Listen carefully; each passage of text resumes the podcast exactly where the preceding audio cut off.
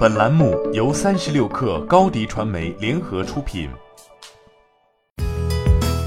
本文来自三十六氪作者李振良。黑莓手机刚刚宣布了将在八月底停售的消息。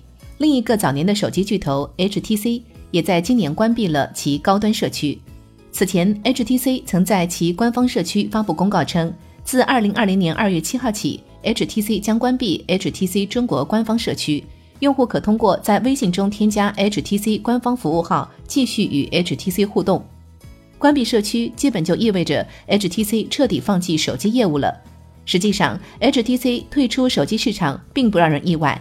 早在2017年9月，HTC 将手机业务卖给谷歌，谷歌收购了原参与打造 Pixel 手机的 HTC 团队以及部分专利，但 HTC 尚保留了自有品牌。但不到两年后，2019年5月，HTC 官方就宣布。出于对 HTC 中国长期经营策略的考量，将暂时关闭 HTC 手机京东旗舰店和天猫旗舰店。至此，HTC 基本就放弃大陆市场了。HTC 关闭官方社区，则是斩断了粉丝最后一丝念想。HTC 巅峰时期曾是安卓机皇，早在2008年9月，HTC 就曾推出全球第一款安卓系统的智能手机 HTC G1。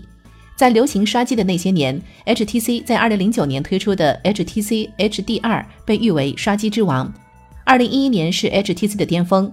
据 IDC 报告，这一年其手机销量达到了约4350万部，HTC 全球市场份额达到百分之九，排名全球第五。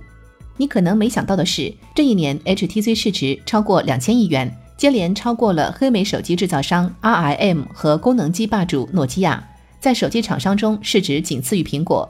此时，HTC 中国区总裁任伟光放出豪言：“HTC 有信心超过苹果。”HTC 董事长王雪红曾撂下一句话：“若未来手机厂商只剩下两家，HTC 一定是其中一家。”投资机构也看好 HTC 的发展。高盛预计，HTC 未来三到五年内，智能手机总量将达两亿台，平板电脑出货将达三千万台，智能手机市场占有率将会进入前三名。但之后好景不长，从二零一零年起，HTC 开始了与苹果纠缠两年之久的专利战。随后，诺基亚、日耀化学等接连对 HTC 发起诉讼，遏制了 HTC 的增长势头。加上忽视大陆市场供应链管控不力、机海战术的失败，种种原因导致几年之后 HTC 败下阵来。到了二零一六年，有行业人士爆料，HTC 手机销量只剩一千万台，不到华米 OV 的零头。在连年的业绩暴跌之后。二零一九年收入不及其巅峰时的四十分之一。财报显示，HTC 二零一九年总收入为一百点一亿新台币，约合人民币二十三点二六亿元，同比下降百分之五十七点八二。作为对比，二零一一年 HTC 年收入高达四千六百五十八亿元新台币，约合人民币一千零七点四亿元。与之伴随的是，HTC 的市值相比巅峰时也跌去了百分之九十以上。如今市面上 HTC 的手机几乎无人问津。近年来，HTC 的业务重心转向了 VR，但 VR 并未如愿迎来热潮。HTC 该何去何从呢？欢迎添加小小客微信 xs 三六 kr 加入克星学院，每周一封独家商业内参，终身学习社群，和大咖聊风口、谈创业，和上万客友交流学习。